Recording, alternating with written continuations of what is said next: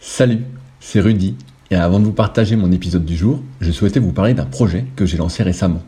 En effet, après presque un an d'existence du podcast, je me suis rendu compte de quelques manques entre guillemets concernant certains sujets qui pourraient aider à mieux performer.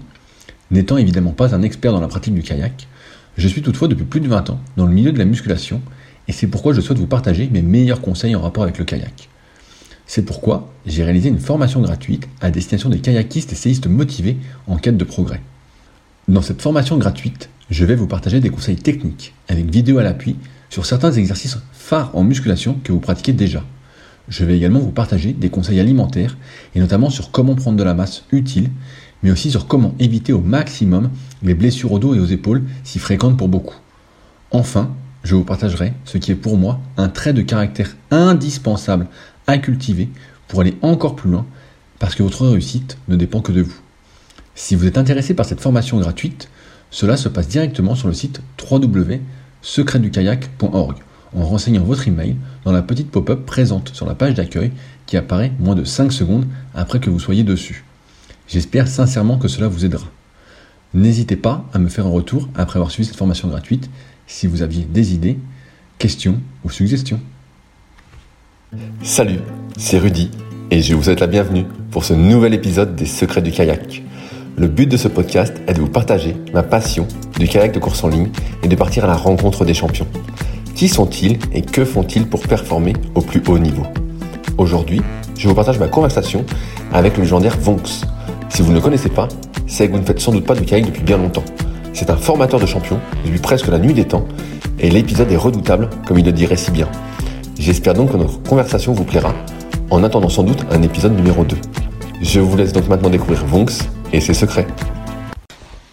Salut Vonks, comment vas-tu aujourd'hui? Ah ben Après tous ces efforts, ça va pas mal. Je suis réveillé depuis une heure et demie, donc euh, la frite, la frite en route. Tu, tu as quel âge Vonks Pardon, j'ai pas compris ta question. Dis, tu as quel âge? J'ai 72 ans. Et donc tu te lèves encore à 7h du matin alors? Alors tu es à la retraite. Qu'est-ce qui Ouais, ouais. t'occupe euh, pour te lever si tôt? Ben, de nourrir les, les coqs et les poules, justement, qui m'ont réveillé. Alors, euh, moi j'avais une première question, vu que je suis un peu euh, nouveau dans le milieu du kayak. Euh, ton surnom c'est Vonks, et donc tu m'as bien précisé qu'il fallait t'appeler Vonks. D'où vient ce surnom? C'est un problème de date de ma naissance. Ma mère était polonaise et il y a beaucoup de mots qu'elle n'arrivait pas à prononcer en français. Et vous que je m'appelle Vonvon. Mon père ne, ne peut pas résoudre le problème à la mairie, donc euh, ils m'ont appelé Yves à l'état civil. Ma mère, toute sa vie, a continué à m'appeler Vonvon. Bon, pas de souci. À une époque, euh, celle de gloire de Yulbriner, j'étais coupé en brosse à l'école et les copains m'appelaient euh, l'américain. Et Vonvon, ça faisait pas très américain. Donc pour euh, résoudre le problème, un vent a été enlevé et un X a été mis à l'autre. Et c'est devenu Vonx. Donc ça date quand même de... J'avais 8, 9 ans à l'époque de Vonx. J'ai 72 ans maintenant et je pense que la plupart des kayakistes français me connaissent sous le nom de Vonx. Personne ne sait qu'à l'état civil, euh, il y a un Yves Chauveau. Ok, bah, c'est super, super histoire. Euh, alors, justement, toi, donc, t'es assez âgé. Comment tu as découvert le kayak? J'imagine que c'était complètement un, autre monde que maintenant. T'a- T'avais quel âge quand t'as commencé? Alors quand j'ai commencé, j'avais, je, pense 15 ans ou 16 ans, mais c'est- plutôt lié à une relation donc euh, de- d'amitié à Bushman, amitié avec l'instituteur à- qui faisait donc l'école Freinet. L'école Freinet, donc euh, beaucoup de liberté, beaucoup d'écriture, beaucoup de dessin, beaucoup, beaucoup, beaucoup de tout. Et besoin de fric malgré tout pour avoir du fric. Donc euh, on ramassait les vieux papiers, on revendait les vieux papiers et avec ça on avait une, une cagnotte. À un moment, donc euh, l'instituteur, donc qui s'appelait Patrick Etier, qui est relativement bien connu en France, a décidé, puisque auprès de chez nous, devant chez nous, coule une rivière, donc euh, pourquoi ne pas faire un club de canoë? Pourquoi? Eh bien, bonne idée. Pourquoi ne pas faire un club de canoë? Oui, mais comment faire le club de canoë? Technique freinée, on ramasse des vieux papiers, beaucoup, beaucoup, des tonnes, des tonnes, des tonnes, on le revend, on a du fric, avec le fric, on achète de la résine, et avec la résine, on construit des canoës. Voilà, mais avant de construire des canoës, il faut apprendre à construire des canoës. Donc on a été aidé pour ça par euh, les gens de jeunesse et sport à l'époque, donc euh, qui voulaient voir de plus en plus de clubs comme le leur donc euh, fonctionner autour d'Angers. On a pris des cours, pas du soir, mais de, résine, pinceau, rouleau, résine, des shoots à pas cher. Hein. Quand je pense ce que coûte une, un rail de coque maintenant, Quant au sniff de la résine, euh, ça coûte beaucoup moins cher et c'est vachement efficace. donc, en 66, on a décidé de, faire un club effectivement et de construire les canoës pour descendre la Loire. Avant d'appeler le club tel qu'il le sera après, donc euh, club nautique de Bushman, on avait juste l'envie de descendre la Loire. Donc on est partis avec les canoës qu'on a construits euh, en fin d'hiver, donc vers Roanne. Roanne avec euh, cinq copains, dont l'instituteur en question, et on a entrepris de descendre la Loire, tranquillement, en juillet. Il faisait très très très beau. On devait le faire en 15 jours, on l'a fait euh, en 6 jours. Non, je raconte des conneries, 6 jours c'est autre chose, une autre, une autre époque. On l'a fait effectivement en 15 jours parce qu'on a freiné, on s'était donné des, étapes, on avait fait un plan de, route donc pour descendre la Loire à l'époque et on, s'y est tenu. Voilà, donc euh, on est parti le 2 ou 3 juillet, on arrivait le, le 15 ou 16 donc euh, à Bushman. Et suite à... vas-y, vas-y, je laisse continuer. suite à ça, donc euh, on a décidé de, de, de, rester groupés entre nous et effectivement de, de, de faire un club le club donc qui allait naître dans l'année 67. Euh, 67, après avoir construit d'autres bateaux, on n'arrêtait plus. Il y avait beaucoup de, gens qui voulaient rejoindre le, groupe, rejoindre donc le club, et on a continué à construire des, bateaux. Après les canoës, on a construit des kayaks, et là, effectivement, donc, euh, on a eu envie après une expérience de, de, course dans nos gros bateaux, de faire des choses qui allaient beaucoup plus vite. La première année de, de course, on a fait le, championnat du monde de, en Anjou, qui s'appelle la Minuterie et Poncé, qui est un championnat du monde pour tous les gens des Pays de la Loire. on, est, on est plein, plein, plein de champions du monde en Pays de la Loire sur ce parcours. On a donc construit les kayaks parce que donc les canoës n'allant pas vite, on s'est fait doubler on partait une demi-heure avant les kayaks et je pense qu'une heure après le, départ, on s'est fait doubler par les kayaks. Il me dit bon, ça, ça va pas, faut pas déconner. Donc, euh, il nous faut des bateaux qui vont vite, qui aillent vite. Et on a construit donc euh, des kayaks qui allaient pas très vite non plus, mais bon, qui permettaient quand même de, de, de rester au contact. Et on a commencé à faire encore, encore plus de résine pour ça que j'ai perdu mes cheveux, je pense. C'est à cause de la résine. et on a construit des kayaks de rivière. Et donc la, première année, donc euh, après notre inscription à la fédération, en 67, on a décidé d'aller faire les courses qui existaient dans la région.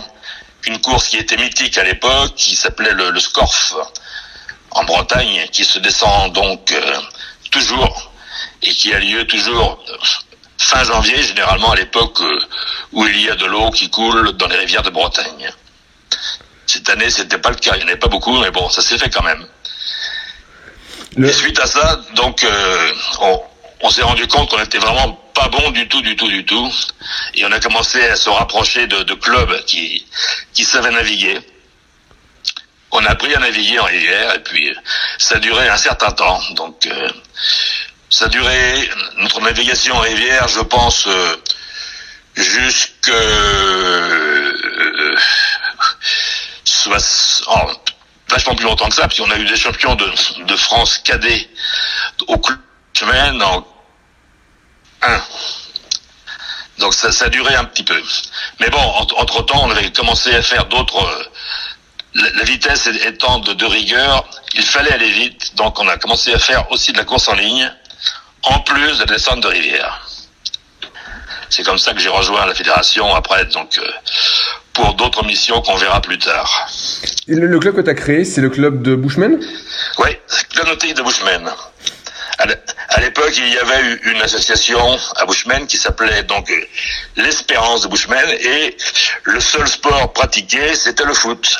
Donc il n'y avait pas beaucoup de concurrence. Donc du club, de, foot au club de kayak, il n'y avait qu'un pas à faire. Une association, association Espérance sportive de Bushman. De, cette association donc est sorti le club quelques temps plus tard avec l'appellation euh, officielle Club Nautique de Bushman, donc affilié à la fédération. Au, début, comment t'as fait pour apprendre euh, le kayak Parce que tu dis que plus tard, vous êtes rapproché de club, euh, tout ça, mais au, début, il y avait juste ton professeur d'école qui était hyper motivé. Donc déjà, rien que pour apprendre à construire des bateaux, j'imagine que ça a dû être une galère d'essais-erreurs à tout va. Et puis pareil, pour apprendre à pagayer, j'imagine que c'était... que comment c'était? Au début, les premiers canoës, c'était redoutable. On s'engueulait parce que bon, ça, ça, tournait en rond. Et donc, euh, on mettait la, faute à l'équipier qui était devant ou, ou vice versa à celui qui est derrière. On a appris à barrer les, bateaux, donc euh, l'apprentissage du col de cygne officiel, donc des trucs comme ça. Et puis on s'est rendu compte qu'effectivement, en barrant correctement le bateau, le bateau allait droit.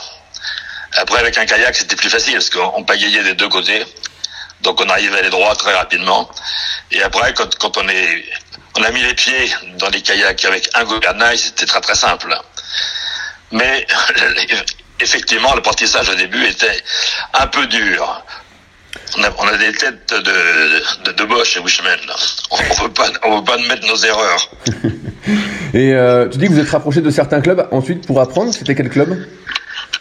Alors pour la descente de, rivière, c'était le club de Saint-Nazaire. Ils avaient beaucoup, beaucoup d'avance euh, sur nous.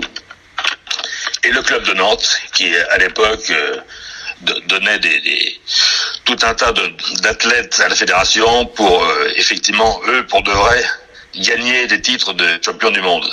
Je pense aux les frères Le Fauconnier, Verger, Berger qui était jeune cadet à l'époque et qui, était plusieurs fois ensuite euh, champion du monde, bah, plusieurs fois, non pas plusieurs fois, mais champion du monde de l'Est en, C1. Il y avait Guilbeault, Guilbeault Ravilli, donc euh, C2, C2 mixte, champion du monde également, donc en 68. Donc ouais, c'est là, là qu'on a réellement appris à, à pagayer avec eux, qui nous ont bien conseillé qu'ils n'ont pas fait de cadeau, ni sur euh, la, forme, la force et la volonté d'aller vite. Par, la suite, parce que là, tu es encore euh, très jeune.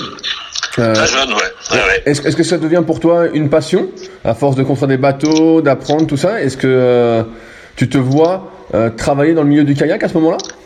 Pas du tout, pas du tout. Donc, non, non, là, donc, euh, les, années dont, on parle, c'est les années 67, 68, 69. En 68, on faisait donc les, les, courses de plus ou moins de, de quartier, appellation quartier. Et là, bah, je commençais à aller un petit peu vite parce que j'avais euh, effectivement entre le mon lycée et la maison où j'habite à Bushman, là, il y a 7 kilomètres. Et donc, à un moment, j'allais à l'école en bateau. Donc le matin, 7 km pour aller laisser mon kayak de rivière donc euh, au club d'Angers qui était qui était sur la Maine à l'époque. Je prenais un vélo, je fonçais au, lycée, j'arrivais, j'étais bien réveillé par rapport euh, aux copains. Le midi, je retournais donc euh, à la base nautique d'Angers, monté dans un kayak de, de, de course en ligne appellation CAPS. Et je retournais donc euh, au lycée après. Le retour à Bushman en bateau de descente. Donc dans la journée, je faisais grosso modo à raison de quatre fois ou cinq fois par semaine l'équivalent de c'était 7 14 et plus l'entraînement du midi, 22 23 km par jour. c'est pas mal. Ah ouais, c'est énorme parce que j'imagine qu'à l'époque, tu sais, pour interviewer, euh, avoir interviewé pas mal d'anciens, à l'époque, l'entraînement c'était deux, trois fois par semaine. Euh, quand il y avait le temps, et là, toi, si tu fais 3 km 4-5 fois par semaine, ouais, ouais. t'engages une sacrée expérience, quoi. Bah, quand, quand j'étais junior, de toute façon, euh, j'étais pas très courageux pour aller à l'école, ça me plaisait pas trop. Je préférais la nature, je préférais naviguer, et puis euh, suite, à cette envie de, naviguer et, d'aimer bien l'eau, j'étais repéré par le, le responsable du, du CAPS d'Angers qui m'a dit bon, il, faut que tu viennes euh, courir le championnat de France. Il courir championnat de France, commencer à courir championnat de France? Il dit ouais ouais, tous les ans il y a un championnat de France donc euh, qui s'appelle le championnat de France CAPS. Bon, c'est quoi cette bête là Bah c'est le bateau dans lequel tu montes là. Euh, tu vas venir avec nous à Vichy et puis euh, tu vas courir. Bon, d'accord, je vais courir. 60, 68. Donc j'avais 18 ans. Je vais à Vichy, effectivement, avec tous les gens du, du quartier, d'Angers.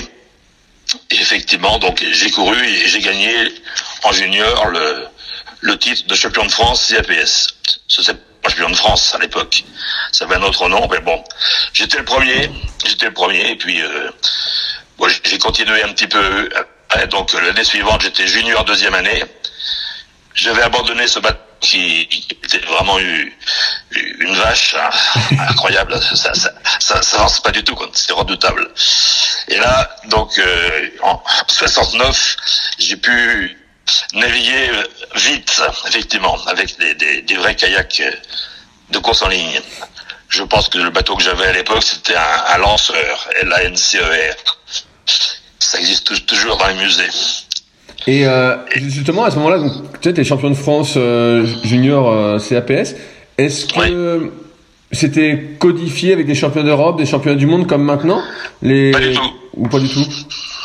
Le CAPS, c'est vraiment donc c'est lié à une performance qui a été faite par, des Français en, aux Jeux de Tokyo en 64 et Chapuis donc qui, qui ont fait en ces deux médailles d'argent.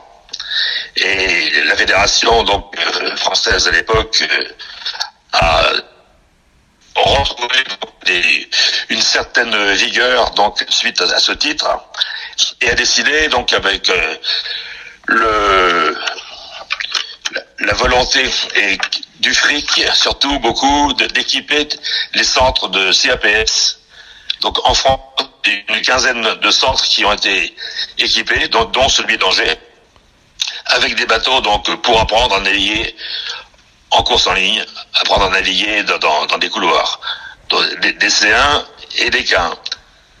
Ces bateaux qui faisaient la même taille que, les, autres kayaks de course à l'époque, mais qui étaient vraiment très stables et vraiment euh, utiles rapidement pour euh, et pratiques pour n'importe quel débutant qu'on était à l'époque. Mais après, quand tu passes dans le, dans Lancer, est-ce que tu as des ambitions euh, sportives avec celui, ce nouveau bateau? Eh ben, Les ambitions sportives, bon, euh, suite au, au championnat de France donc euh, de Vichy, euh, j'étais encore junior l'année suivante, en 69. J'ai refait le championnat de France. C'était dans, donc, dans une région où il y avait beaucoup de vipères. Je crois c'était le lac des Busons je sais pas où ça se trouve, dans la Creuse, enfin, ou dans le Limousin, je sais pas trop. Je me rappelle qu'il y avait des vipères partout sur les rochers, il fallait faire gaffe. Quand on, retournait le bateau, qu'il n'y ait pas une couleuvre ou une vipère à l'intérieur, ça fait un peu désordre quand on monte dedans. Et puis, euh, ah bah, j'ai pas été très brillant en, en J'ai dû faire, euh, j'étais pas, pas sur le podium.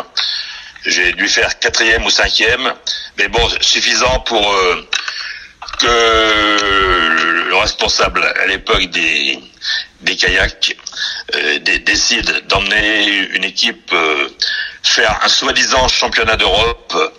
C'était vraiment une, primeur hein, en, Espagne, Bagnolas. Et j'ai été embarqué donc euh, pour courir donc ce, ce pseudo championnat d'Europe l'Ouest. Hein. Il n'y avait pas de aucun pays de l'Est à l'époque. Il y avait le, gros rideau de fer, le gros mur qui existait déjà. Donc euh, il y avait des Colombiens, des Espagnols, des Anglais, des Français, des Portugais, et je sais pas qui encore. Et bon, j'ai couru en K4. J'ai couru en K4. J'étais pas assez rapide en K1. Le K1 était réservé donc euh, aux frères de l'entraîneur. Donc euh, bon, j'étais par la suite beaucoup plus que lui, mais c'est pas grave. C'était petite histoire. le K4 est très formateur de toute façon. Donc 60, 69 fait du, du K4. Je pense qu'on a ramené une médaille malgré tout. Je me souviens plus. Peut-être qu'elle est dans, dans, mes, dans une de mes coupes là-haut, je sais pas. Mais bon, c'était très très intéressant, ce qui m'a donné l'envie de continuer par la suite, bien entendu, de continuer à m'entraîner comme je le faisais au, quotidien. Euh, j'ai intégré par la suite euh, pendant deux ans l'équipe senior où on n'était pas très performant en tant que Français, on n'allait pas très très très vite. On était vraiment ridicule par rapport aux Allemands, par rapport aux Polonais, par rapport à tout un tas de gens qui, étaient énormes et baraqués par rapport à nous qui étions flués. Mais bon, ça ne nous empêchait pas de prendre du plaisir à courir. Et, justement, cette différence de, gabarit tu et euh, ce manque de performance, avec le recul, tu l'expliques euh, par, quoi? Par la suite, on a fait des, stages en 60, 72. Euh, Je me rappelle avoir fait un stage à Mur de Bretagne à mon retour d'Allemagne. Donc, euh, je me suis expatrié pendant six mois avec un copain pour gagner des sous pour m'acheter un bateau plus plus vite, plus rapide, un Hunter. Et on s'est retrouvé donc avec ce bateau que j'ai pu acheter. J'étais, mon père m'a emmené faire le, stage donc euh, à Mur de Bretagne, stage franco-allemand. Et là, effectivement, les Allemands étaient beaucoup plus baraqués que nous. Mais je pense que c'est un peu naturel que les Allemands soient plus baraqués que les Français. Je pense qu'il y avait une, une sélection de, de à, la base là-bas qui, qui se faisait. Je pense que quand tu, étais repéré, euh, baraqué, grande, bonne envergure, il y avait des, recruteurs qui, qui te, guideraient rapidement vers euh, un sport auquel tu correspondais. je pense que la plupart des, Allemands bien baraqués qu'on a connus avaient été repérés euh, tout petits chez eux. Ils sont continués à grandir dans les bateaux après. Ils sont restés loin devant nous longtemps. C'est encore, d'actualité, hein. Faut pas croire. Et euh, sur, l'entraînement, tu avais découvert des choses durant ce stage par rapport à ce que vous faisiez et ce que faisaient les Allemands? Alors, à l'époque, c'était beaucoup, beaucoup de kilomètres. Donc moi, ça me, j'étais pas du tout surpris de, de, de, ce qu'on a fait en stage. De toute façon, il y avait déjà une programmation qui était faite au niveau national. L'entraîneur de l'époque, c'était Jean-Claude Le Bihan. Et il y avait déjà une programmation qui, qui était euh, de donner, euh, conseiller pour tous les, athlètes qui prétendaient entrer en équipe de France. Donc on n'était pas très surpris, il n'y avait pas une grosse, grosse différence euh, entre ce qu'on faisait au stage à Mur de Bretagne et ce que Jean-Claude Le Bihan voulait, voulait nous faire euh, pratiquer et voulait cadrer en France. Est-ce que par la suite, tu fais euh, une carrière euh, en équipe de France senior? Est-ce que tu arrives à avoir des médailles ou, autre? Pas du tout, pas du tout, pas du tout, parce que donc euh, à la suite de, ce stage donc de Bretagne, c'était, je suis rentré d'Allemagne en 60, 71, ouais, je crois, et donc bah, je préparais les, championnats de, de France. J'étais finaliste en monoplace, mais bon, pas, pas loin, loin du podium. Et donc à l'époque, il n'y avait pas beaucoup, beaucoup de, moyens. Donc 72 pour mémoire, deux, deux bateaux qui ont été conviés pour aller courir à Munich. On aurait pu y aller en mobilette à Munich. Paris-Munich, c'était pas loin, mais il n'y avait pas les moyens à l'époque pour, pour ça. Donc il y, a, deux bateaux qui, qui ont été envoyés là-bas. Et puis, euh, tous ceux qui attendaient aller au jeu ont été gentiment euh, remerciés en, leur disant qu'ils n'avaient pas le niveau. On a fait rentrer de des gens qui a priori avaient le niveau. Il y a un, qui s'appelait Didier Niquet qui avait le niveau effectivement, et il fallait lui associer un, un équipier, un équipier qui était très très connu à l'époque, qui s'appelait Jean-Pierre Cordebois, qui était un Hivernais et qui était lui, euh, contrairement à moi, qui était parti volontairement en Allemagne, donc euh, gagner des sous, il était. Et il a été rapatrié en France pour courir pendant six mois dans les Jeux avec euh, Didier Niquet. Donc nous, on s'est fait niquer, c'est clair. On, a, on regardait donc les, les Jeux à la télévision. À l'époque, valait mieux être euh, Nivernais, Mulhousien ou Périgord. Quelqu'un de Bushman, pas beaucoup de, de, de chances d'intégrer de, l'équipe. Les Nivernais, c'était la crème de la crème à l'époque. C'était un, un des premiers clubs de course en ligne français, avec Mulhouse, euh, avec, je pense, d'autres clubs parisiens. Et le club de Bushman qui, qui peut grandir, pas permis, donc j'ai pas eu de soutien pour euh, qu'à la fédération me défende, pour me dire donc, euh, ouais, ouais, toi petit gars, tu, peux venir dans l'équipe. Il y en a d'autres que, moi qui n'ont pas y été. Hein. Donc euh, Munich, c'était triste, deux bateaux seulement. Un C2, un K2, aucune médaille bien entendu. Et puis bah, le suite va s'écrire rapidement dès, dès, dès 75. Je pense que la fédération va trouver des, des, des, sous parce que le sport de haut niveau de 75 va trouver une, une, une, écoute en France. Donc euh, là, je pense que l'argent ne coûte pas plus, mais Donc euh, il y a eu deux, trois années très très pour la fédération. Ministre des Sports, donc euh, je pense en 75. Et là, les, le ministère des Sports a décrété que tous les sports olympiques devaient pouvoir vivre correctement. Et donc, euh, les, fédérations olympiques ont été subventionnées.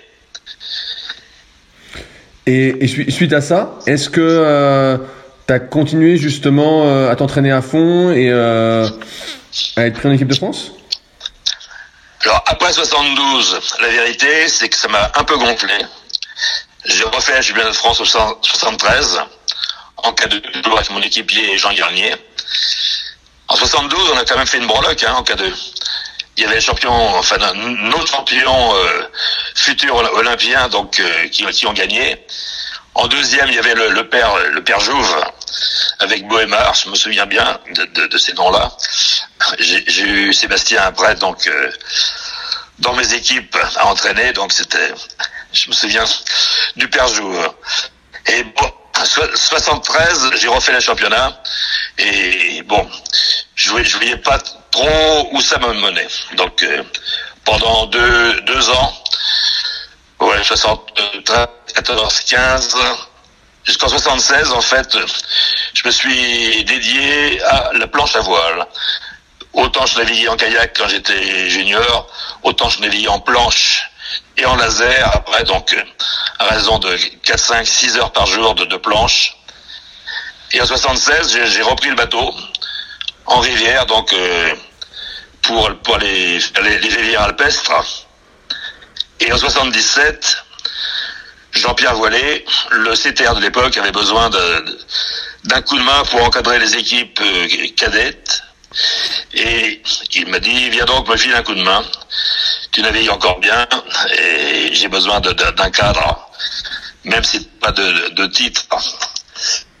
Titre de cadre, tu vas venir et tu vas t'occuper avec moi des équipes cadets. Ce qui fut fait. Ok, et, avant ça, qu'est-ce que tu faisais comme travail? Bah, je, travaillais au club, malgré tout, le club de Bushman, donc il y avait beaucoup, beaucoup, beaucoup de gamins. Euh, le mercredi, on faisait quasiment de deux séances d'entraînement, parce qu'on n'avait pas assez de bateaux. Donc, on, deux, séances étaient programmées le mercredi après-midi. Ouais, donc tu avais, avais, déjà l'habitude d'entraîner, en fait, d'encadrer Ouais, ouais, ouais, ouais. Ça, ça me plaisait bien, le, le contact avec, euh, avec les gamins et tout, là. Et donc là, tu te retrouves à entraîner donc des cadettes qui ont déjà un bon niveau, c'est ça?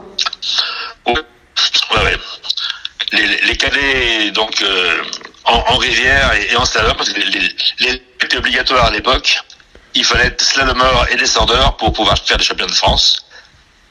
Et donc, euh, on, avait quand même un, potentiel dans la région très très correct. On a eu des, gens au club, je, je l'ai cité un peu auparavant, en 81, je crois, la naissance de, ma fille. Oui, c'est ça. En 81, on était sur l'Ubaï. Et j'avais trois gamins du, club des Bushmen qui... Un a fait une médaille d'argent, donc euh, en monoplace. Et avec les deux autres, ils ont fait champion de France de descente en patrouille, redoutable pour un club qui, qui vit sur l'eau plate, d'amener des, des, gamins donc euh, à devenir champion de France de, de patrouille sur l'Ubaï. L'Ubaï, c'est pas une rivière très très facile. C'est cassé un peu, il y a beaucoup de résine à faire entre les, les différentes descentes de reconnaissance, mais bon, ils l'ont fait. Ils l'ont fait, ils l'ont fait. Ça fait très bien. Et en 81, donc, euh, cette, cette, euh, c'était pour moi un peu la, rupture avec le, l'entraînement des, cadets, parce que Jean-Pierre Vollet m'a demandé de, par la suite, de m'investir un peu plus sur la course en ligne. Ce que j'ai fait. 81, donc euh, les jeunes cadets ont également fait la championnat de France de, de, de course en ligne, avec des résultats qui étaient vraiment loin de, ce que je comptais. Mais bon, ils étaient là. Et en 82, j'avais pris la responsabilité de la commission course en ligne dans les Pays de la Loire. J'étais président de la commission redoutable. Il faut voir ce que ça donne. Et en 82, donc, euh, on avait à l'époque un rendez-vous donc euh, à l'automne qui s'appelait le championnat de France des ligues. Et donc on emmenait là-bas des slalomeurs, donc sur le bassin de, de, Vichy, et sur le bassin de juste à côté qui sert l'aviron et la course en ligne, donc un championnat de France de course en ligne, avec également donc euh, une épreuve assez redoutable qui était la patrouille. Ah, donc c'est un 3000 mètres ou un 5000, je ne sais plus exactement la distance. Et c'est là que j'ai emmené un, certain Pascal Boucherie, qui, qui avait commencé la course en ligne aussi, qui avait pas beaucoup de résultats à l'époque. Mais il, fallait faire une patrouille absolument, donc avec Christian Duplessis. On s'y est collés tous les trois. Et c'est là que le, pour Pascal, la roue a tourné. Il devait aller faire son service militaire quelque part. Et bon, il y aurait été forcément. Et on a profité du moment pour euh, interpeller donc Jean-Claude Le et Milo, Jean-François, qui était responsable du bataillon Joinville. Et je lui ai dit, j'ai un gars avec moi, là, il est fantastique, il est vraiment baraqué et tout. Euh, euh, c'est quand même dommage qu'il aille perdre son temps à faire l'armée, je sais pas trop où en France là. Il ferait mieux d'aller au bâtiment de Joinville. Mais bon, mais qu'est-ce qu'il a il, va vite, il fait quoi? Bah, il va vite, il fait quoi? Oui, il va, il va vachement vite, mais euh, pour l'instant, il, il, a rien fait, mais il va faire. Il va faire évidemment si vous l'emmenez au bâtiment de parce que il a, le potentiel pour devenir euh, champion de, de, de, tout, champion de France, champion d'Europe, champion du monde. Arrête tes conneries, arrête tes conneries. Mais non, ça arrête pas mes conneries. Il est derrière la vitre, là. Regardez un peu le profil. Oh, maintenant qu'il se tourne, regardez-le de face. Bon, on va voir ça. Donc, euh, dans, dans, le week-end, euh, Jean-Claude Le Bihan et Milo ont pris la décision d'intégrer Pascal Bastien-Joinville. et, et il, avait un gabarit qui dénotait pour l'époque Il était vraiment euh, grand, grande envergure, tout ça, il était solide Ah ouais, Pascal, c'était un baraquet, hein. il, faisait, faisait pas semblant de... C'était un beau gosse, euh, une envergure de assez impressionnante, des mains, donc il a pu être nageur. Bon, tout, tout, tout, ce qu'il fallait pour, euh, pour un bon kayakiste très bon kayakiste. La, preuve, la suite nous c'est avéré payante. Ils ont fait donc euh, à Los Angeles en, en K4 avec Bock, plus euh, Barou et puis euh, sais pas comment il s'appelle l'autre individu, Vavasseur ou Vasseur, je sais pas. C'est Vavasseur. Vavasseur, Didier, Didier Vavasseur. Un médecin, un futur chiropracteur, un futur, je sais pas quoi, ce qui était l'autre Barouche, parce qu'il est trop devenu. Si je sais ce qu'il est devenu, mais bon, c'est pas bien. Et puis et Pascal. Donc euh, voilà. C'était bon, le, le, le, caca d'enfer. Hein. Ils, se sont entraînés à Bushman avec sous les ordres de d'Alain Lebas à l'époque là. Et eux se ménageaient pas du tout. Hein. Ils se sont fait des, des, des quantités de, de, de, bateaux, des quantités de, de courses à pied en côte, préparation euh, physique redoutable. Et moi, je les avais à la maison. Ils étaient tout près, donc euh, j'habite auprès d'un restaurant qui qui s'est pris de, donc euh, d'amitié pour, pour, pour ce bateau qui préparait les jeux là et qui virait tous les clients pour ne, laisser de, la place que pour les kayakistes dans, le resto. Donc, il, a, il habitait à la maison, au grenier. Comme il est grand, c'est très pratique. Il marchait à quatre pattes. Je l'appelais Azor. Les Azor sur le taniche. et, ben, et Buck descendait donc tranquille prendre le petit déj. Même en bas, il, touchait les poutres. Hein, donc c'est un peu un peu inquiétant qu'il vive à la maison, mais ça lui plaisait bien. Il aime bien les défis. Il marchait à quatre pattes, ça le dérangeait pas. Là, toi, tu es entraîné au club de Bushman en, course en ligne ou euh... Oui, oui. Ouais, au club de Bushman. Et donc, Payé au lance-pierre. J'allais dire justement à ce moment-là, Là, tu parlais Pascal Boucher que euh, tu as réussi entre guillemets à, vendre euh, pour bataillon de Joinville. Est-ce que tu, tu, arrivais à remarquer ceux qui avaient du potentiel de ceux qui n'avaient pas de potentiel d'un point de vue physique en tout cas? Bah, la, volonté sur l'eau des, des, des, gamins qui, qui, qui vont vite, c'est pas c'est pas par hasard quoi. Ça se, ça se sent très très rapidement le, le gamin qui, qui, en veut. Donc euh, lui, il, il, est clair qu'on va le, le prendre rapidement sur notre aile. Donc toi, par, la suite, tu arrêtes de, naviguer, de faire des compétitions et tu te concentres vraiment à entraîner les autres? Oui, c'est vrai, c'est tout à fait.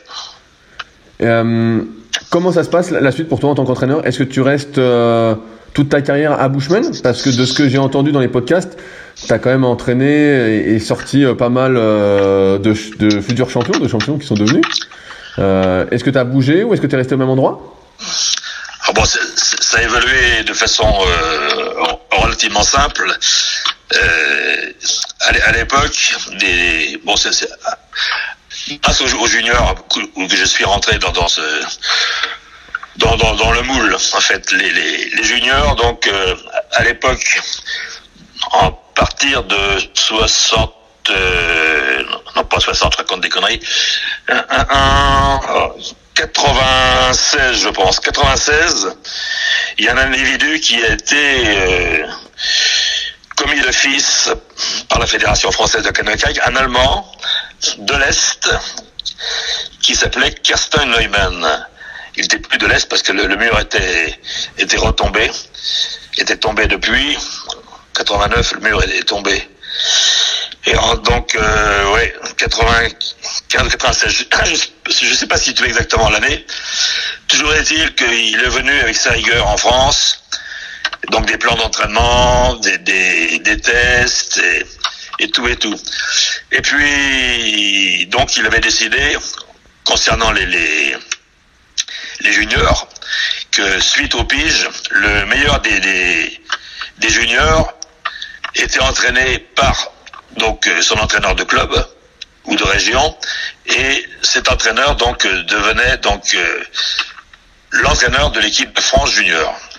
Donc quelques années ont suffi pour que je sais pas quelle année c'était exactement donc bon peu importe une certaine pige donc qui avait lieu à Vers-sur-Marne j'avais pris un peu d'avance sur le, sujet et j'avais écrit à Carsten.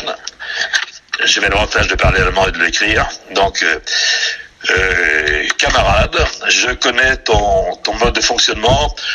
Je sais que tu prends comme entraîneur le meilleur des, des entraîneurs, puisque c'est il, il a formé le champion de France cette année. Je pense que moi, j'ai dans, dans, dans, ma voiture, à chaque fois que je vais faire les piges, là, le potentiel de, de faire une, quasiment une équipe de France. Tous les gamins qui vont participer aux piges, là, je les connais tous de façon euh, évidente et je pense que tu gagnerais du temps à me nommer directement tout de suite euh, entraîneur des juniors. Donc euh, voilà. Bon, ce qui fut dit fut fait. Donc il m'a dit ouais, ouais, du has reste. Ouais, bon, je sais que j'ai raison. Si je te l'écris, abruti, c'est que j'ai toutes mes raisons de le faire. Et donc on se retrouve en 80 moi j'en veux qu'à 80. En 2000, 2000, 2000, 2000 et des poussières, je sais pas quand exactement. Premier championnat de France euh, pour Yamigno, mon fils, avec. Euh, J'aurais dû prendre des notes. Ma tête flanche. Non, mais c'est pas grave. Mais moi, ouais, mais bon, c'était, c'était, c'était, c'était Boulogne-sur-Mer de toute façon. Et bon, je me souviens de l'année 2000, je pense. Hein. L'année du, du, du... Ouais, ouais, c'était en 2000. Forcément 2000. Il n'y a pas eu de, de, bug, mais c'était là. Donc en 2000, j'étais champion, de, France, du, meilleur français. Et donc j'étais forcément donc l'entraîneur de l'équipe. Donc l'entraîneur de l'équipe, à Boulogne-sur-Mer. Donc, euh, par, la, par, la, suite, des médailles, il n'y en a pas eu malheureusement beaucoup. Il y a eu beaucoup de, de, de finales chez les juniors, mais on n'est pas revenu avec des breloques, malheureusement. Bon, peu importe, euh, l'ambiance était bonne et j'ai continué l'année suivante euh, encore comme entraîneur, donc euh, on a été courir à Curitiba, Curitiba au Brésil. Et là, donc les, pareil, pas beaucoup de breloques, malheureusement. On a été trompé par l'ennemi, l'ennemi brésilien. Pour faire une bonne course, il faut être léger, il faut être en bonne santé et tout. On est arrivé là-bas, on a été gagés comme des oies. Les Brésiliens sont bons en, samba, bons en foot, mais ils sont aussi très très très bons en, cuisine. Et on avait des, des, des, repas qui étaient servis le midi en veux-tu, en voilà, des quantités de bouffe invraisemblables. Et aucun de, des entraîneurs qui étions sur place là-bas n'ont eu l'idée de dire aux gamins euh, mangez gentiment, doucement, il y a des courses après. On, on, on, bouffait comme eux et tout, donc je pense que c'était catastrophique. La, quantité de, de, de viande qui, qui était ingérée par les athlètes, les desserts, les bon, c'était horrible. Je, vois encore les, les, plats donc arriver sur la table, et je pense que c'est ça qui, qui a plombé l'équipe. Vraiment pas bon.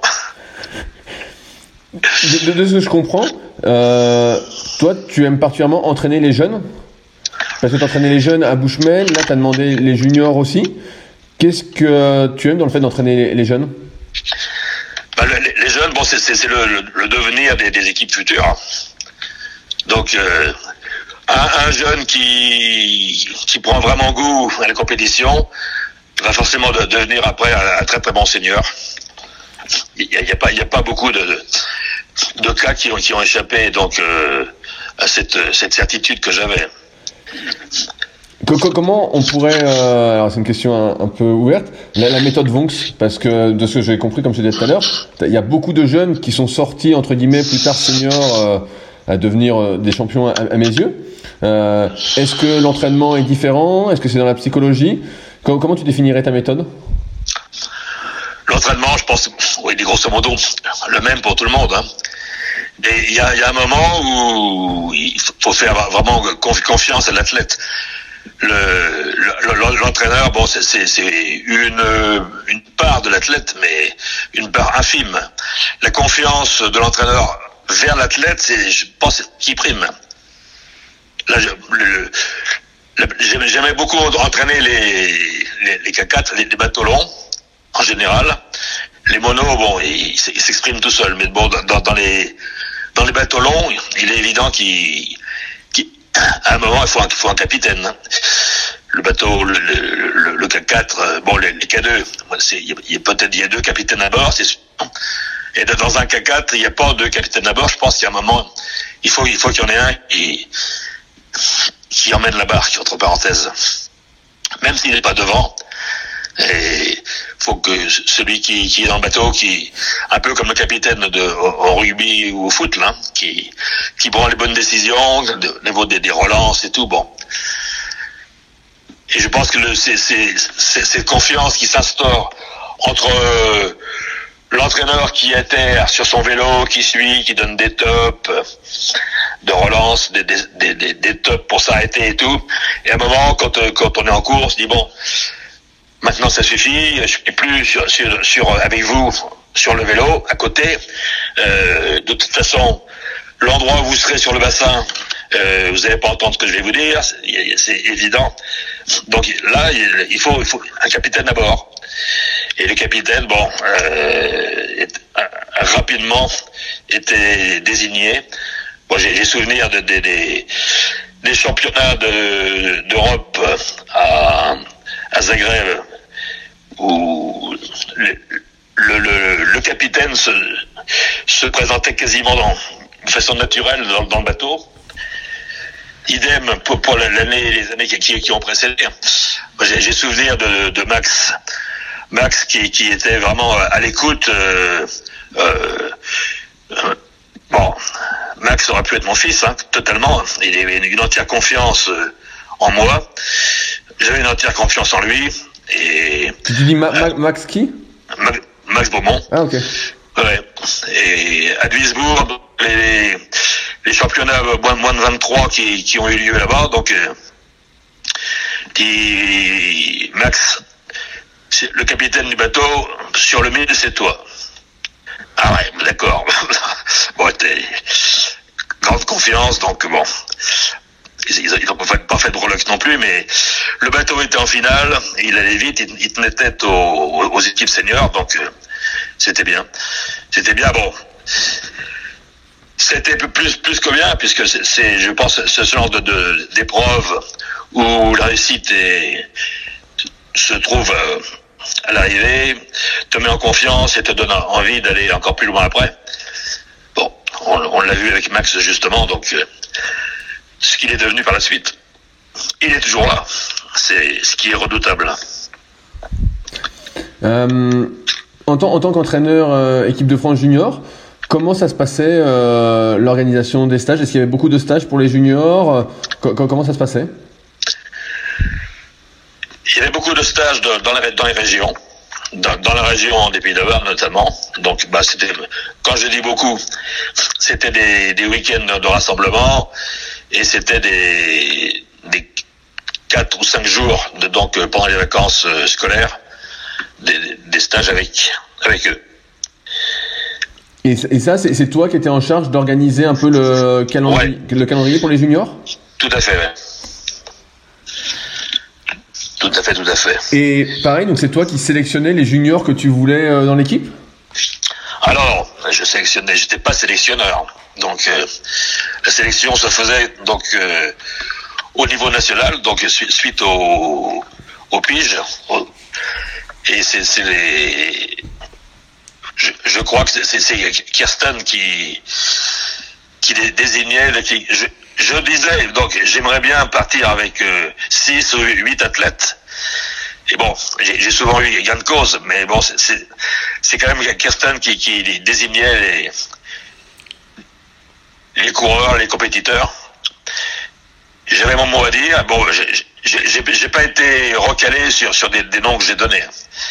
Mais bon, c'est Kirsten qui avait quand même le dernier mot et, la commission. Parce que ça, ça coûte un petit peu cher quand même une équipe. Donc, euh, faut pas euh, partir faire des courses avec des brels, quoi. Faut partir avec euh, l'envie de revenir avec des breloques autour du cou. et tout à l'heure, tu me disais, j'ai une question qui me revient, que tu avais été recruté sans être, sans avoir le professorat de sport. Est-ce que par la suite, tu as dû le passer Ou finalement, tu pas eu besoin? Alors bon, c'est un peu compliqué. Donc, j'ai été suite au, Brésil. Donc, il y a eu un recrutement d'entraîneurs nation, ou nationaux. il y avait un, pôle à Angers, un pôle France, et j'ai postulé pour euh, devenir entraîneur sans, sans professeur de sport, sans rien, rien du tout, juste avec euh, l'expérience euh, que j'avais, les connaissances du milieu. Et j'ai postulé pour, pour devenir entraîneur. Donc j'ai j'étais présenté à, un jury qui était le DTN de l'époque, qui était son adjoint et qui était le directeur technique. Non, non, je raconte des conneries. C'était le directeur technique, donc qui était, qui était Antoine Gucci, euh, son adjoint, dont j'ai oublié le nom, et donc euh, le responsable des équipes de France, qui à l'époque était Pascal après avoir arrêté sa carrière de sportif, il est devenu donc directeur des équipes de France de course en ligne. Je sais pas quelle année exactement. l'année qui correspond grosso modo à celle dont on parle, qui doit être 2000, 2002. Euh, il était donc directeur des équipes. Et, donc toi, tu, tu, postules pour être entraîneur sur l'expérience, et donc ils te prennent comme ça? Bah, son expérience, c'est pas vraiment son expérience. J'ai beaucoup d'expérience, mais j'ai pas le, le, le de, de, diplôme du tout. J'ai le, diplôme de la vie uniquement. La, connaissance du milieu, la connaissance des, gens. Voilà, c'est bon. Et ça peut pas trop poser de problème. J'ai été pris comme entraîneur, donc euh, en remplacement je sais pas qui qui, qui était là-bas, je sais plus. Je me suis retrouvé avec un, un équipier dont j'ai oublié le nom si je perds la mémoire, c'est fantastique. il m'a beaucoup marqué pourtant, mais bon. Bon, donc il y avait trois pôles France à l'époque, celui d'Angers, donc je suis, comme j'habitais à 6 km, euh, c'est là que, que je me suis établi. Tu, tu, as fait combien d'années en tant qu'entraîneur euh, euh, en équipe de France? Euh, Officiellement, 8 ans. Donc de, de jusqu'à quelle année? Jusqu'en 2010. De, 2010, les derniers championnats d'Europe euh, junior moins 23 qui avaient lieu à Moscou. Et qu'est-ce qui fait que tu arrêtes? Euh, ce qui fait que j'arrête, euh, je me suis, je sais plus pour trop pourquoi j'ai arrêté. Si si, je sais pourquoi. Il, il fallait un CTR, un CTR donc euh, qui me convenait bien parce que ayant la connaissance de différents milieux de, de pratique, euh, je correspondais pas pas mal en fait au profil. Donc je suis devenu CTR donc à cette, époque, conseiller technique régional, toujours sans diplôme.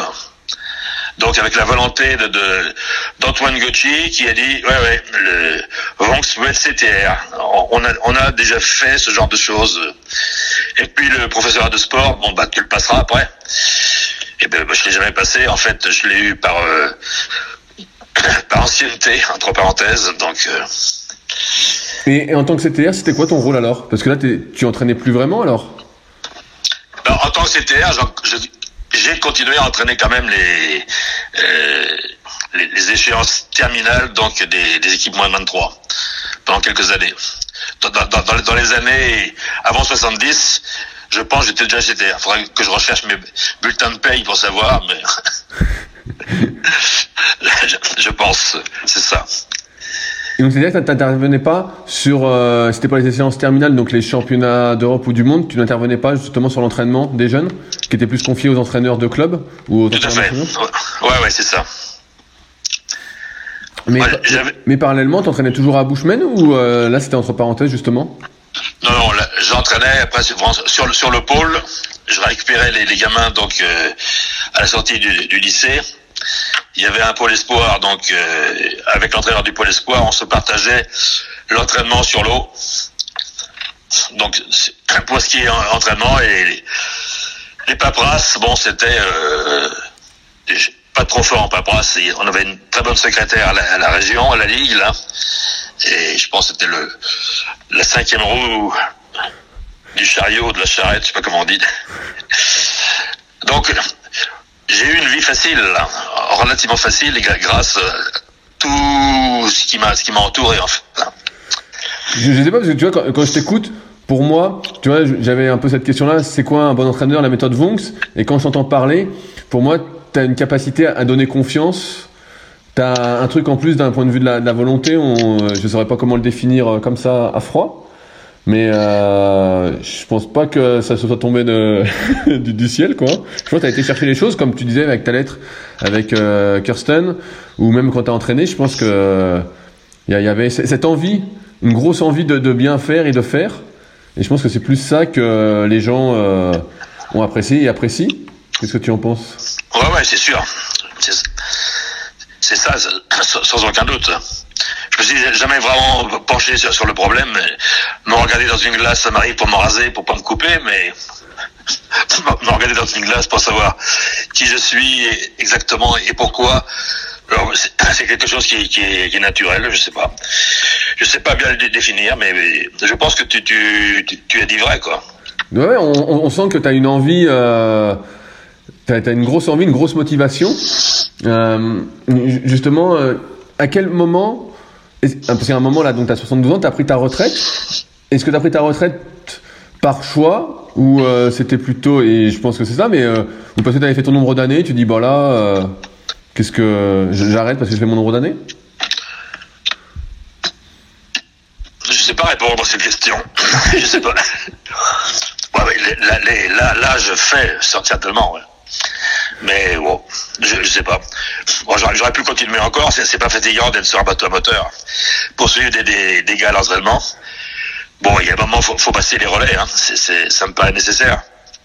Et euh, justement, bah tiens, tu dis passer des relais. Est-ce que justement, tu as formé, peut-être que le mot est un peu fort, mais euh, d'autres entraîneurs pour être ta relève, entre guillemets, au club? Bah, je, je, pense que les, les entraîneurs du, du, club actuel, bon, c'est des, des, gens que j'ai eu tout petit, de toute façon. Il y a d'autres entraîneurs dans les clubs alentours que j'ai eu tout petit également, qui, étaient licenciés au club.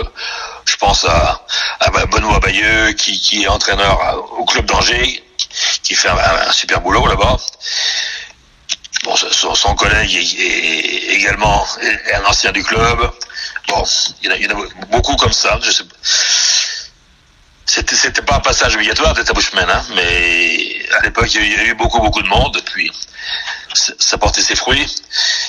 Il y a, beaucoup de, de, professionnels actuels du, des, de la région qui sont passés par le club. Et c'est une bonne chose, je pense. Mais bon, c'est pas parce que j'y étais, hein, c'est parce que comme je disais, devant couler une rivière, c'est un peu naturel de, mettre les pieds dessus, les pieds dans le bateau pour aller dessus. Quoi. Quand, tu as pris ta, retraite, et même aujourd'hui, est-ce que tu as encore un pied dans le milieu du kayak? Est-ce que tu vas euh, voir un peu comment ça se passe au club? Est-ce que tu vas sur les compètes? Qu'est-ce que tu fais aujourd'hui? Je vais au club de temps en temps, dire bonjour, voir comment ça se passe, mais je n'interviens plus du tout. Du tout, du tout. T'as plus l'envie oh, non, non, c'est pas, pas que j'ai plus envie, mais comme je disais, il faut, faut laisser, faut laisser un peu de, à manger aux autres, quoi.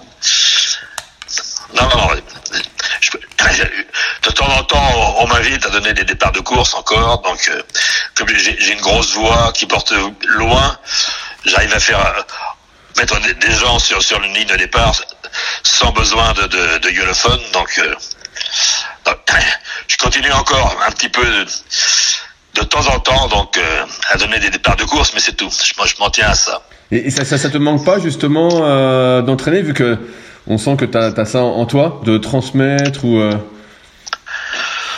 Non, je pense avoir passé les, les, les relais là. Bon, c'est bon. Bon, j'ai vécu des choses très très très bien, des, des souvenirs donc du monde du kayak et qui resteront ad vitam aeternam, des, des bons, des très très mauvais, et qui des, des, choses qui, me qui me font encore, euh, comme on dit, bien bander. C'est l'expression utilisée dans, dans, le milieu. Mais bon, tout, tout, tout ce que j'ai vécu, j'ai aucun regret. J'ai aucun regret d'avoir pu jouer la, Marseillaise en, Allemagne de l'Est euh, en, en 87, par exemple. Euh, d'avoir pu jouer la Marseillaise à, à, la trompette à Athènes, sur, sur le bord de la, sur le bord du, des bassins. Bon, non, tout, tout, tout ça, c'est un tout. Hein. C'est un tout. Et, et, je te raconte l'anecdote quand même de, de, de, de 87, c'est quand même assez, assez redoutable. À l'époque, euh, le bateau qui phare qui, qui était destiné à devenir champion olympique, il n'est pas devenu par la suite, on sait bien. En 87, donc euh, Bock et Pascal avaient décidé d'aller courir en, en, Allemagne de l'Est, histoire de, de rencontrer tous les gens potentiellement euh, capables de leur barrer la route, d'être champions à leur place. Et donc, ils, disent à Hervé Madoré, qui était le DTN de l'époque, nous, on part en Allemagne, mais le, coach qui vient avec nous, c'est Vonks. Ah, comment ça? Nous, ouais, on, on, part, on part en Allemagne, on va courir, donc deux, deux monos, le, le K2, et c'est Vonks qui nous accompagne. Oh là Bon. Eh ben, euh, je suis prévenu deux jours avant par Pascal. Dit, euh, euh, tu viens en Allemagne avec nous. Euh, Hervé Madoré est d'accord que tu sois coach là-bas. Ouais, mais j'ai pas de passeport. Euh. non, non, tu vas avoir un passeport. Donc deux jours après, j'avais un passeport très rapide. Et on est parti donc euh, en Allemagne dans une belle CX commerciale de façon à ce que Bock puisse dormir à l'intérieur sans déranger qui que ce soit. Et nous voilà arrivés donc euh, à Berlin. On passe le, le contrôle. Ce con, il avait acheté des bouquins de cul. Il avait collé des, des, des, photos sur les fenêtres. On arrive sur le bassin de course, donc euh, à Brandenburg. Et là, tous les gamins autour en train de, de venir mater les photos. Le boc mort de rire à l'intérieur. Bon, et allez, enlève les photos, on n'est pas là pour ça. Il a enlevé les photos et puis bon, la compétition a eu lieu. Mais il fallait euh, valider l'hymne national. Bon, les Allemands de l'Est là-bas, il n'y aura pas d'hymne de toute façon parce que c'est les Allemands, les Russes ou les Polonais qui vont gagner. Mais euh, je vais vérifier l'hymne. Ah, pas bon du tout. C'est pas l'hymne français, ça. Il faut le trouver parce que les gens que j'ai amenés ici, ils sont là pour gagner. Ils sont pas là pour, pour regarder les courses, ils sont là pour gagner les courses. Bon. Il me cherche l'hymne et pas d'hymne. Il dit bon, il n'y a pas de souci, moi j'ai mon harmonica ici, je vais vous le jouer l'harmonica, l'hymne, s'il gagne. Dit, oh non, non, non, c'est pas, pas possible. On va le trouver. Donc ils me, ils me recontactent deux heures après.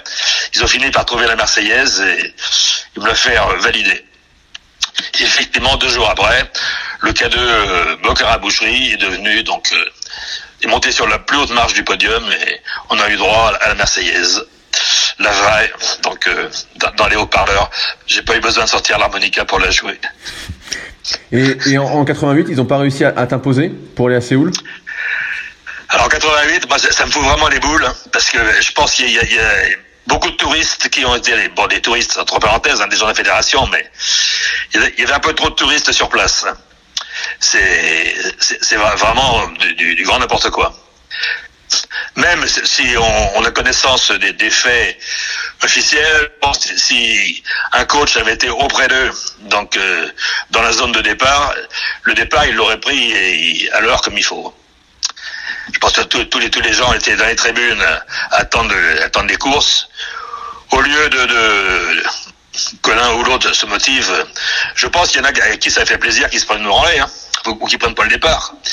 Je suis méchant en disant ça peut-être, mais peut-être qu'un jour, un, sur son lit de mort, quelqu'un nous dira j'étais le fumier de service.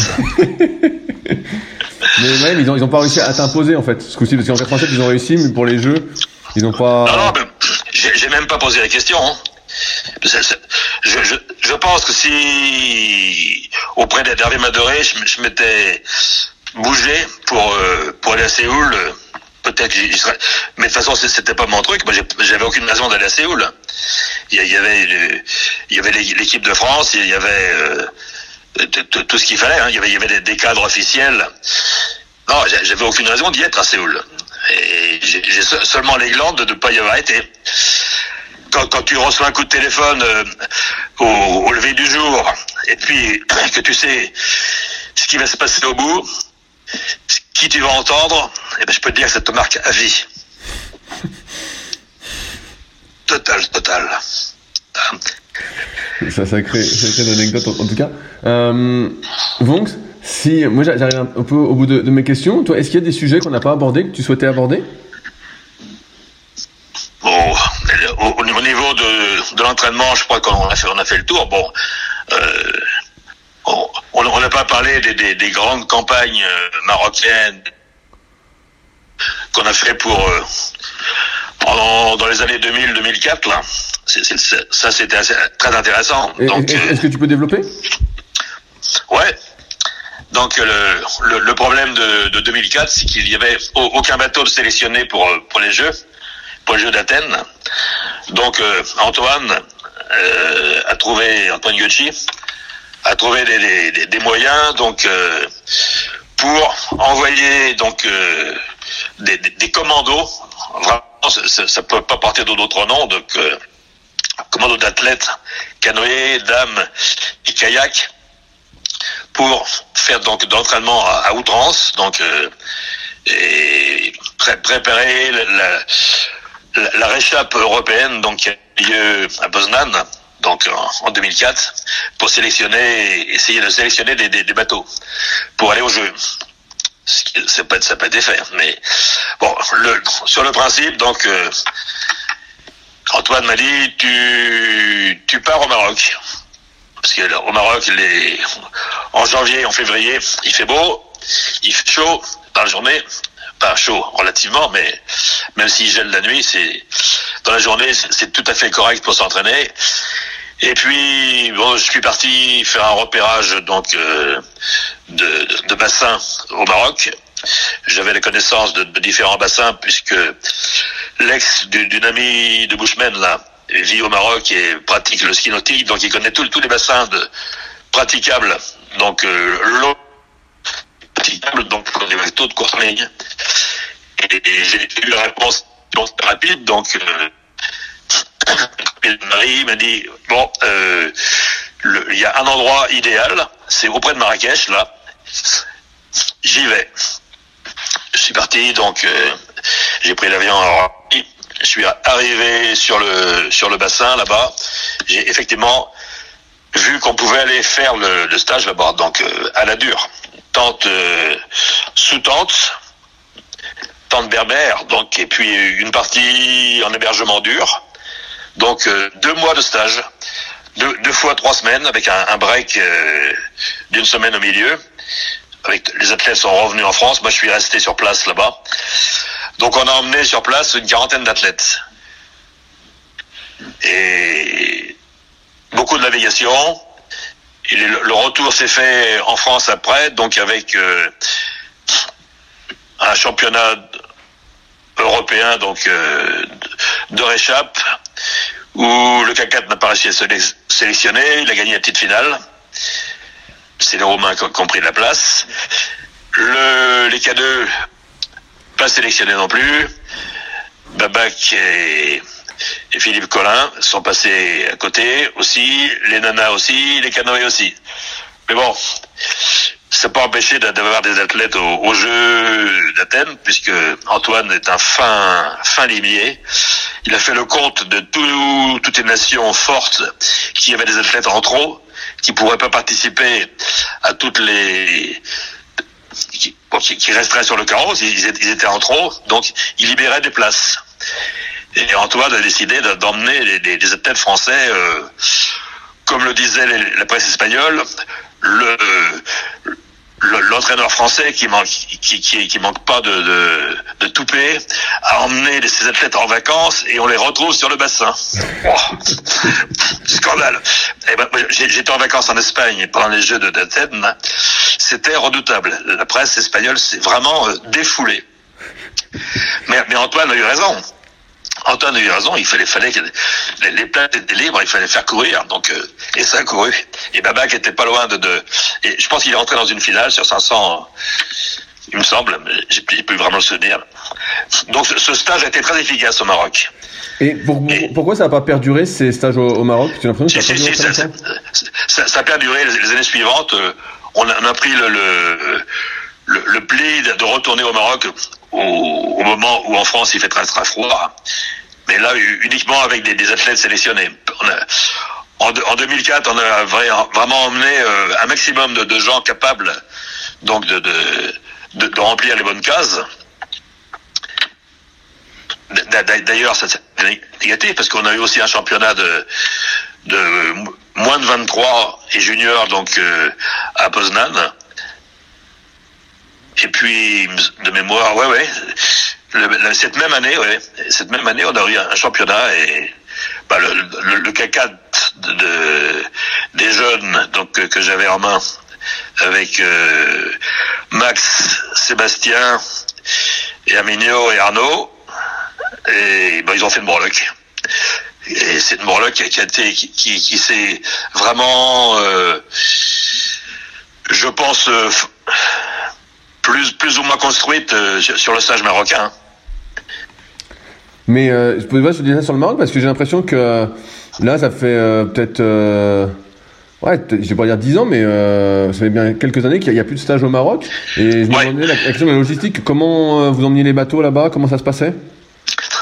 Alors le déplacement au Maroc pour les, pour les deux mois de stage, c'était vraiment redoutable.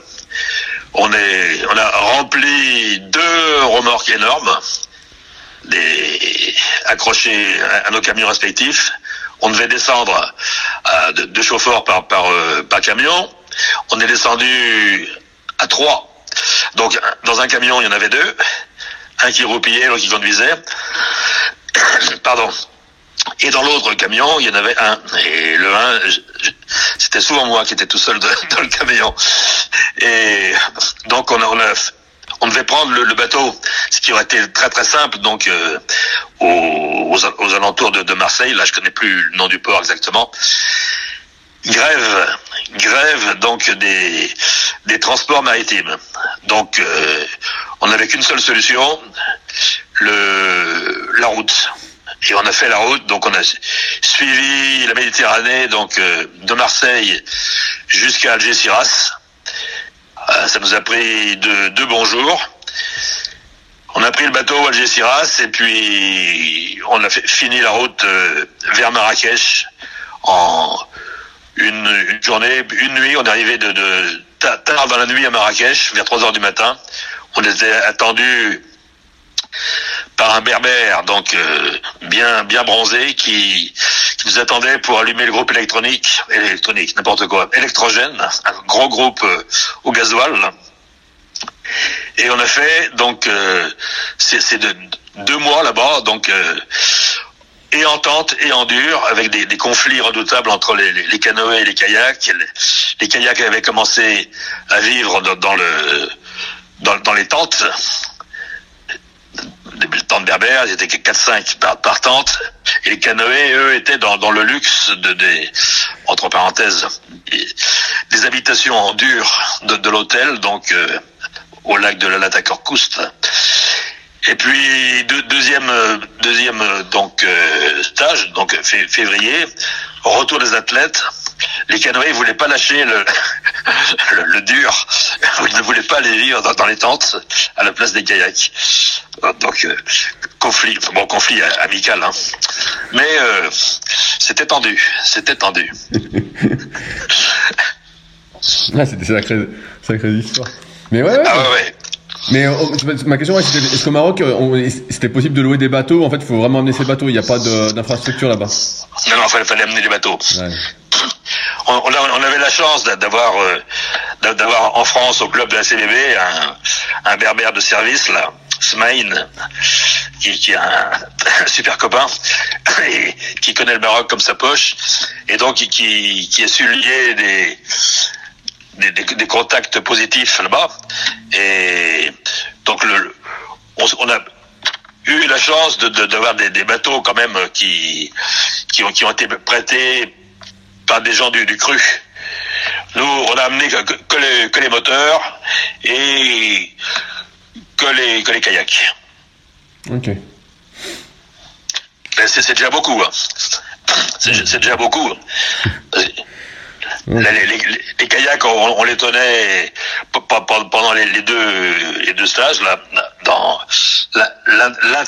l'interstage, il fallait qu'on reste à proximité des bateaux. Il y, a, il y a des chameaux qui passaient à côté et qui, qui risquaient d'accrocher les bateaux, de les faire tomber de la remorque. C'est arrivé une fois, il y a, il y a un K4 qui s'est pris un, un, chameau par le travers. ça, ça casse, quoi. Bon j'ai le droit de me faire engueuler au, au retour en France, que je suis, moi je suis pas rentré. Rentré de stage, fallait su, surveiller les, les bateaux et, tout le matos sur place. Et entre temps, euh, entre deux stages, la, la, crue est rentrée à la maison, chez moi à Bushman, là. Et bon, ça a été moyennement apprécié. ah, tu, tu pouvais pas le prévoir je peux pas prévoir. On, on, habite une maison inondable, donc j'aurais pu prévoir. Je savais que l'eau risquait de rentrer et elle est rentrée. Elle est rentrée effectivement. Bon, les meubles ont été sauvés. Herminio était rentré de stage. Pascal était dans le quartier pour filer un coup de main. Donc bon, ça, se passe, ça s'est bien passé. Mais moralement, j'aurais dû être là-bas. J'aurais dû faire le retour aussi. Mais il n'y a, a eu personne pour regarder les bateaux si, Didier Oyer serait resté avec... Euh, il, a, il, y a deux, canoës qui n'ont pas pu faire le premier stage, qui, qui sont arrivés donc pendant les, le, entre parenthèses les, les, vacances entre les, entre les deux. Et bon, lui, lui aurait pu rester tout seul là-bas. Mais bon, je l'ai pas fait, c'était... Tu voudrais rester au soleil, quoi. Conscience professionnelle. Ouais, ouais, dis ça, dis ça, pour que je me fasse détester encore plus. Et, bah super pour, pour cette anecdote. Euh, Est-ce qu'il y a d'autres sujets qu'on n'a pas abordés que tu souhaitais partager? Bah, il y a d'autres anecdotes qui sont assez redoutables. Les, les, les connaissances des, gens du, milieu, donc euh, qui, qui, à un moment sont devenus donc euh, des, des, incontournables de la fédération. Euh, il, y, il y, en a un qui que j'ai particulièrement vécu qui s'appelle euh, deux que j'ai que j'ai très bien vécu. Le premier, il est mort, paix à son âme, c'est Bruno Becoqui. Et à, la avant la naissance d'Herminio, donc 83, en 82, on était dans l'incontournable pour pour tout Français qui veut un jour comprendre la course en ligne, aller vite. Et l'incontournable, c'est les Asturies au mois d'août, la descente de Ribad Seya et la, semaine internationale qui avait lieu à l'époque. Biko, lui, était euh, un, un, fou de la route. Il a cassé les années précédentes euh, plusieurs voitures qu'il a laissées dans, dans, les fossés. Et cette année-là, il était donc dans les Asturies avec un, un collègue nageur, un grand bougre, baraqué et tout. Et puis, une, une nuit, au camp, pas de retour. Pas de bico au camp. Il est 7 heures du matin. Bon, la tente vide. Et on voit arriver Grand Bourg qui était avec lui, qui était bourré comme il faut, trop de cidre, trop de trop de, de, de je sais pas tout ce qu'il avait bu, enfin, peu importe, mais il était bien bourré et on comprend euh, Bico mort. Oh putain, Bico il est mort. Ah, bon, ça le fait pas du tout. Et il est où? Sur la route, la, voiture, elle est sur, le mur et tout. Je prends la voiture, je fonce sur la route, effectivement une route assez dangereuse. Et qu'est-ce que je découvre? Au milieu du parcours, à 5-6 km du camping La Lancia diplomate posée sur son coffre arrière, les quatre roues posées sur le mur, vertical. Bico à côté, mort de rire, bon, fini, finissant de, de cuver son cidre. Et bon, il n'était pas mort. Bien content. Donc, je, l'ai ramené au, camp. On a été faire les déclarations donc aux assurances auprès des flics et tout. Et on s'est retrouvé avec Bico pendant toutes les vacances. On avait à ce, moment-là une R5 que j'avais emprunté à un copain pour faire la, saison donc euh, assurienne. On s'est retrouvé dans la voiture avec euh, suite à l'accident et pour continuer l'épopée donc euh, asturienne de cette année, euh, Bico tout son bagage, tous ses bagages, on a renvoyé le Grand Bougre à la gare. Il n'était plus là, heureusement. Donc, Carmina qui était toute petite, Rossa qui était enceinte d'Herminio, et on avait la, sœur de Rossa pendant quelques jours. Tout le monde dans la R5, les bagages coincés dans les bateaux. On arrivait sur les lieux de course, fallait vider les bateaux, faire les inscriptions, faire les courses, recharger les bateaux et repartir pour la course du lendemain. C'était Bico 82, fantastique. Et après, dernière, anecdote quand même, euh, qui n'est pas des moindres, euh, je pense en 88 peut-être, ouais, je pense que 88, la naissance d'une d'une star française, donc que personne ne connaissait jusqu'alors, un jeune que j'ai récupéré avec ma CX euh, aux portes de, du club de Bordeaux, qui s'appelle Christophe Rouffet. Un tout petit, timide, euh, junior, bon pagailleur, mais bon pagailleur sans plus à l'époque. Bon, on part dans les Asturies, et puis euh, le lendemain de la course dans les de Seiya, il y a une, une course en ligne sur 500 mètres mal organisé, mais, mais organisé quand même. Donc, il pleuvait, un temps dégueulasse, euh, redoutable. Moi, j'avais charge en, tant que que promu coach des équipes de France là-bas, euh, d'inscrire les, les, équipes et ce que je faisais très très bien. Et donc Christophe était inscrit, Christophe Rouffet qui, qui par la suite sera donc euh, tu le sais bien, je pense que tu l'as interrogé. directeur. Alors, il, il, pleut, il pleut, il pleut, il pleut, il pleut. Donc, euh, départ de course, les, les juges voient pas grand-chose. Donc, Christophe prend le départ de, de, sa course. Bon, il se fait sortir. Et je sais pas quelle place il fait. Enfin, toujours est-il qu'il il n'avait pas du tout l'occasion d'aller en finale. Bon, la, journée continue. Je vais voir les, les, les feuilles de résultats. Je vois donc... Euh, un couloir sur lequel était écrit C Ravant, France. Et putain, j'ai pas inscrit de, de, de avant, moi. Euh, il y a un truc. Christophe, euh, tu remontes en bateau, il y a un couloir qui est, qui est vide là-bas. Euh, tu t'appelles C Ravant. Fais pas chier. Mais ouais, mais c'est pour moi. Tu, tu, tu, tu, montes en bateau, tu vas au départ. Tu fais pas chier, on verra ça après. Bon, il monte, il monte, il monte. Et là, euh, bon, euh, l'expérience commence à en rentrer, donc hop, et là, il, passe dans la course suivante. Course suivante, donc on, inscrit, enfin, on inscrit. Je vais donc voir quel couloir il, il va récupérer. Et là, Serravant est devenu Carlos. Le C, c'est devenu Carlos. Carlos Ravant. maintenant, tu t'appelles Carlos Ravant. Tu fais pas chier. Tu vas au départ. ah ouais, mais c'est pas, mais c'est pas moi. Fais pas chier, Christophe. Tu t'appelles maintenant Carlos Ravant et tu vas au départ. Voilà. Donc, il a pris le, départ. Donc, je sais pas ce qu'il a fait comme résultat. Mais bon, c'est comme ça qu'il est devenu Carlos Ravant. Et, c'était pas mal, c'est vrai. Et, ensemble, on a couru en vétéran cette année-là. Donc toujours avec un kawaii et tout, euh, euh, sur une course en mer. Je pense que c'était, je sais plus du, nom du, port, enfin peu importe. Et là, donc, euh, moi j'étais un, vrai vétéran et Christophe était un, vrai junior sous son kawaii. Donc on a bien préparé le bateau pour pour attaquer les, vagues en mer, pour un, vite vite et tout. On fait la course, bon, on gagne bien entendu. Euh, il y avait des, des, watts dans le bateau. Et là, euh, je me fais agresser par les, par les autres vétérans. Donc, euh, à l'arrivée, ils me disent, ton équipier, il paraît bien jeune. Bah, je dis non, il peut pas, il paraît pas bien jeune. C'est vous qui faites vieux.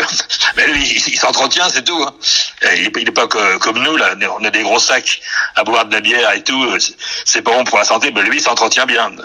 Ouais, ouais, non, c'est, euh, carte d'identité. Donc, euh, appel au jury. Donc, euh, euh, il faut, il faut, les Français doivent venir avec leur carte d'identité. Bon, je, dirais Christophe, laisse tomber. Donc, on, on va aller nulle part. Donc, euh, on va être disqualifié. Et puis, c'est tout. On a été disqualifié, mais on a gagné. Donc, un vétéran de, de 19 ans, puis euh, un autre de 40 et poussières. Je sais pas quel âge j'avais là à l'époque, mais c'était redoutable. voilà les, les deux, deux anecdotes euh, to- totalement espagnoles, et c'était très bien. Bah oui, c'est bah, c'est sympa. Je suis sûr que t'en as plein comme ça. Donc Ah ouais, quand, quand je passerai à, à Angers, que j'ai prévu de venir voir euh, Benoît, le club, tout ça, euh, quand il fera un peu meilleur, parce que là à Angers, je pense que c'est pas, euh, il y a pas un climat Ouais, ouais. Mais euh, quand je passerai, bah, on se refera sans doute euh, un autre épisode d'anecdotes, vu que t'en as pas mal à, à raconter. Ouais, c'est clair. Donc c'est donc c'est cool. Euh, bah, en, en tout cas, je, vais devoir te laisser, mais c'était, euh, bah, tu, tu m'as régalé avec toutes tes histoires et tout. euh, je comprends mieux euh, la légende de Vonks. Donc euh, voilà, je voulais te, te remercier pour ton temps. Euh, si jamais il y a des personnes qui écoutent le podcast qui veulent te contacter, Ouais. comment est-ce qu'on leur donne euh, ton mail ou autre chose? Ouais, ouais, ouais, il n'y a pas de souci. là. Donc ton mail qui est vonks.chauveau@orange.fr. Ouais, c'est ça. C'est ça. Donc euh, voilà, t'as mis Vonks au lieu de Yves, comme ça tout le monde a bien compris pourquoi tu t'appelais Vonks. tout, tout le monde a, a bien compris. En tout cas, bah ouais, c'était c'était un, un plaisir et euh, bah, j'espère que euh, on se croisera euh, dès que les beaux jours apparaîtront, que j'irai faire un petit tour euh, à Angers euh, pour m'entraîner. Ok, ça sera avec plaisir. Avec plaisir. On, on prendra le temps de te boire un coup à la maison. Bien sûr. bah. Après une séance, bien évidemment, faut mériter, Après- le, faut mériter après le une séance. coup. Faut mériter le petit coup. Tu, tu, tu- tu as commencé à pagayer ou, ou tu, tu regardes uniquement à la télévision ce qui se passe? Non, non, je, je, je, je pagais aussi, euh, je pagais aussi, euh, mais je pagais, euh, pour l'instant je suis en surf ski, Ouais. ça me rassure un peu, mais sur du plat, comme je dis, je suis surfeur d'eau plate. Donc, donc voilà, en gros, ce que je fais, mais ouais, ouais je m'entraîne pratiquement tous les jours, pratiquement au rythme des, des champions français, quoi. Ouais, ouais. Donc euh, non, non, je m'entraîne et je pose des questions comme tu vois pour euh, pour essayer de mieux comprendre euh, la discipline. Et... Mais après, euh, je suis déjà vétéran, donc euh, c'est le plaisir euh, avant tout quand même. C'est le plaisir avant tout. Est-ce que euh, avant que je te laisse, euh, t'as cité pas mal de, de personnes euh, dans le podcast, dont euh, par exemple Antoine Gocci. Est-ce que tu es encore en contact avec lui? Parce que j'arrive pas à le contacter Non, la dernière fois que je l'ai vu, c'était à Duisbourg, au, championnat de- du, du monde en, en 2008. Ok, ouais, parce que j'essaye de le contacter et j'arrive pas du tout à le contacter pour le podcast. 2008 ou de- 2007 plutôt, enfin, peu importe. Ok. Non, c'est la dernière fois que je l'ai vu. Et, et est-ce que toi, il y, a- il y a des personnes que tu aimerais entendre sur le podcast? Ah, j'ai vu qu'il y en avait déjà une bonne, euh, Ouais, mais comme tu as cité des noms, euh, tu vois. bonne euh, grosse liste. ouais, ouais, mais sait-on jamais si t'avais quelqu'un que tu souhaitais absolument entendre, euh, j'aurais noté le nom. Pas spécialement. Il y en a, il y a- il y en a, il y en a plein qui, qui que j'ai croisés, avec qui j'ai pagayé et tout, qui, qui sans doute ont beaucoup de choses à raconter. Ouais, ouais, bah après, c'est toujours pareil, c'est c'est le- l'entrée en contact qui est toujours euh, difficile euh, pour faire euh, les épisodes. Je dois dire que dans- dans tout, tout ce que, que je racontais, là, on aurait pu multiplier le- le- le- l'entre- l'entretien par deux, s'il y avait plein d'autres d'autres sujets que j'ai pas abordés, bien entendu. Ouais, mais je pense qu'on on les fera quand, quand je vais venir. Là, Ouais, ouais. il fait un peu froid, mais je pense euh, mars ou avril, quelque chose comme ça. Je vais voir avec, avec Benoît, avec qui euh, je suis bien, euh, j'ai bien sympathisé. Et euh, je viendrai euh, m'entraîner avec lui bah, quand son épaule en plus ira mieux. Comme ça, on pourra bien s'amuser. Ouais, ouais, c'est clair. Comme ça, ce sera cool. Comme ça, en face à face. C'est pour ça que je t'ai demandé où t'habitais. Parce que si ça avait pas marché, j'aurais dit, bon, bah voilà, on programme ça pour mars ou avril, ou tu vois. Ah ouais. J'aurais cherché. et C'est toujours bien de rencontrer les gens aussi. C'est pour ça que je te disais, est-ce que tu vas toujours sur les courses ou. euh, Pour me trouver à Bushman, c'est très facile. J'habite au bord de l'eau, donc le- l'eau entre dans la maison. Si on interroge qui que ce soit sur place, euh, il n'y a pas 50 maisons qui prennent l'eau à Bushman, donc euh, ça serait vite retrouvable. Et bah super. Et bah je te laisse là-dessus, Vonx. Ok. Ça marche. Et bah c'était encore une fois un plaisir. Et je te tiens, je t'envoie un message quand l'épisode sort. Donc c'est soit ce mardi-là, soit le prochain. Si D'accord. Ok. En fonction de comment j'avance sur la transcription sur le site. Je vais remettre tout à l'écrit en plus pour ceux qui préfèrent lire. Oui. Donc voilà. Et bah sinon, bah au plaisir alors. ce que tu fais, c'est du bon boulot. Hein. Ouais, bah c'est la passion. C'est comme toi, j'ai l'envie, j'ai l'envie, j'ai la motivation. Donc euh, quand on a ça, euh, on sent pas trop que c'est du boulot quoi. Ah oui, c'est sûr. Ça, fait plaisir. Bon bah peut-être à bientôt alors. Ok, bah, à bientôt. Ouais. Salut Vonx. Bonne, bonne journée. Toi aussi. Salut. Salut. Si vous êtes encore là, c'est que l'épisode vous a plu. Dans ce cas, je vous invite grandement à m'aider à faire grandir ce podcast en mettant une note de 5 étoiles et un commentaire d'encouragement sur l'application de podcast où vous l'écoutez et plus particulièrement sur l'application podcast d'Apple. Cela m'aidera d'autant plus à accueillir les meilleurs kayakistes français grâce à la crédibilité que vous me donnerez. Enfin, vous pouvez retrouver la retranscription écrite de cet échange sur www.secretdukayak.org. En attendant, laissez glisser et à la semaine prochaine.